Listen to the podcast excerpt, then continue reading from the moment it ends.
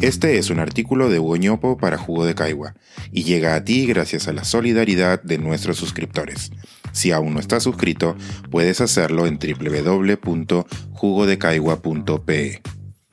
Estafas, las de este tiempo, las de las universidades, enormes y silenciosas. Entre las décadas de los 80 y 90, los peruanos fuimos estafados por CLAE, con un esquema piramidal de préstamos. En un momento de serias complicaciones económicas, muchos hogares perdieron los ahorros de sus vidas. Algunos lo recuerdan como el timo más grande de nuestra historia, pero están equivocados. Hay otra estafa, más silenciosa pero más nociva, que ha estado con nosotros ya varias décadas, afectando a más hogares por montos muy importantes. La de la educación universitaria. Es que hay que decirlo con todas sus letras. Estafa es lo que varias universidades hacen al cobrar por una educación de mala calidad que no permite a sus egresados conseguir empleos que siquiera les permita recuperar el dinero invertido por su educación. Esto ha sucedido con cientos de miles de jóvenes desde hace buen tiempo. Pero el problema se exacerbó en 1996, cuando se permitió abiertamente el lucro en la provisión de servicios educativos. Se estima que CLAE estafó a 250.000 personas.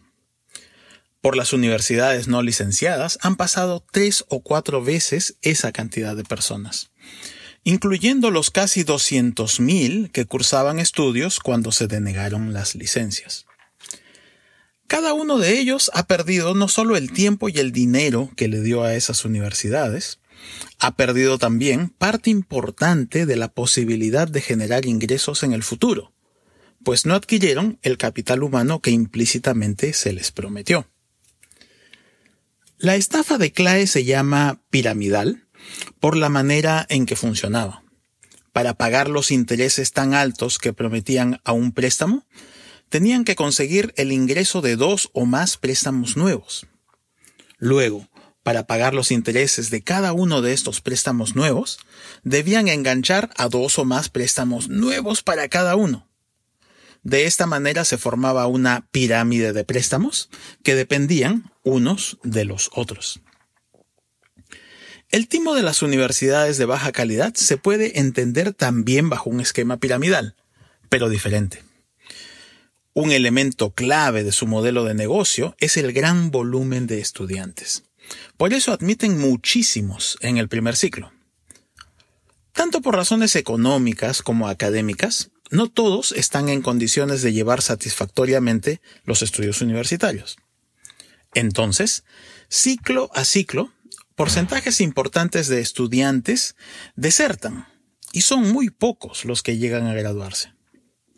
Así se configura una pirámide poblacional de estudiantes en estas universidades.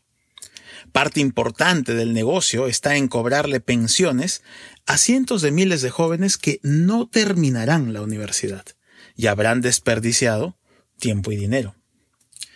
Los dueños del negocio tienen clara conciencia de esto, pero actúan con pocos escrúpulos. Un elemento clave de las estafas es la ilusión. Antes de caer en desgracia, Carlos Manrique, el líder de CLAE, era premiado por gremios empresariales y era un invitado especial en programas de televisión. Su éxito empresarial era halagado y condecorado. Esto generó una ilusión. Todos querían invertir con él. Con lo universitario sucede algo similar, pues el consumo de educación es, en una buena medida, aspiracional todos quieren enviar a sus hijos a una universidad. Pero hay un problema. No es tan fácil distinguir a las universidades buenas de las malas.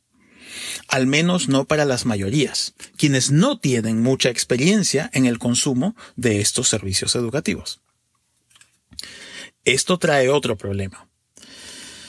Ya que si la calidad no es fácilmente distinguible, la competencia entre universidades se da en otra dimensión, que sí es observable, los precios.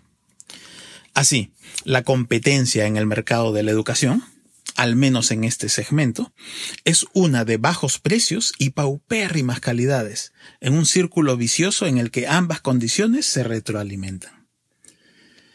Quienes pasan por las universidades de baja calidad se dan cuenta de la estafa después de egresar, cuando ven que su empleabilidad es precaria. Pero para ese momento ya es tarde. No hay lugar a reclamo. Para superar estas trampas existe Sunedo, que ayuda a separar la paja del trigo.